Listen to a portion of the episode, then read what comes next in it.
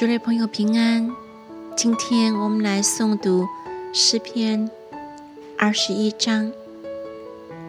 耶和华，王必因你的能力欢喜，因你的救恩，他的快乐何其大！他心里所愿的，你已经赐给他；他嘴唇所求的，你未尝不应允。你以美福迎接他。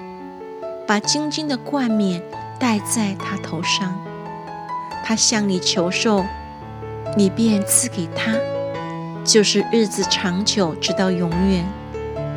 他因你的救恩大有荣耀，你又将尊荣威严加在他身上，你使他有鸿福，直到永远，又使他在你面前欢喜快乐。王倚靠耶和华。因至高者的慈爱必不摇动，你的手要收出你的一切仇敌，你的右手要收出那些恨你的人。你发怒的时候，要使他们如在炎热的火炉中。耶和华要在他的正怒中吞灭他们，那火要把他们烧尽了。你必从世上灭绝他们的子孙。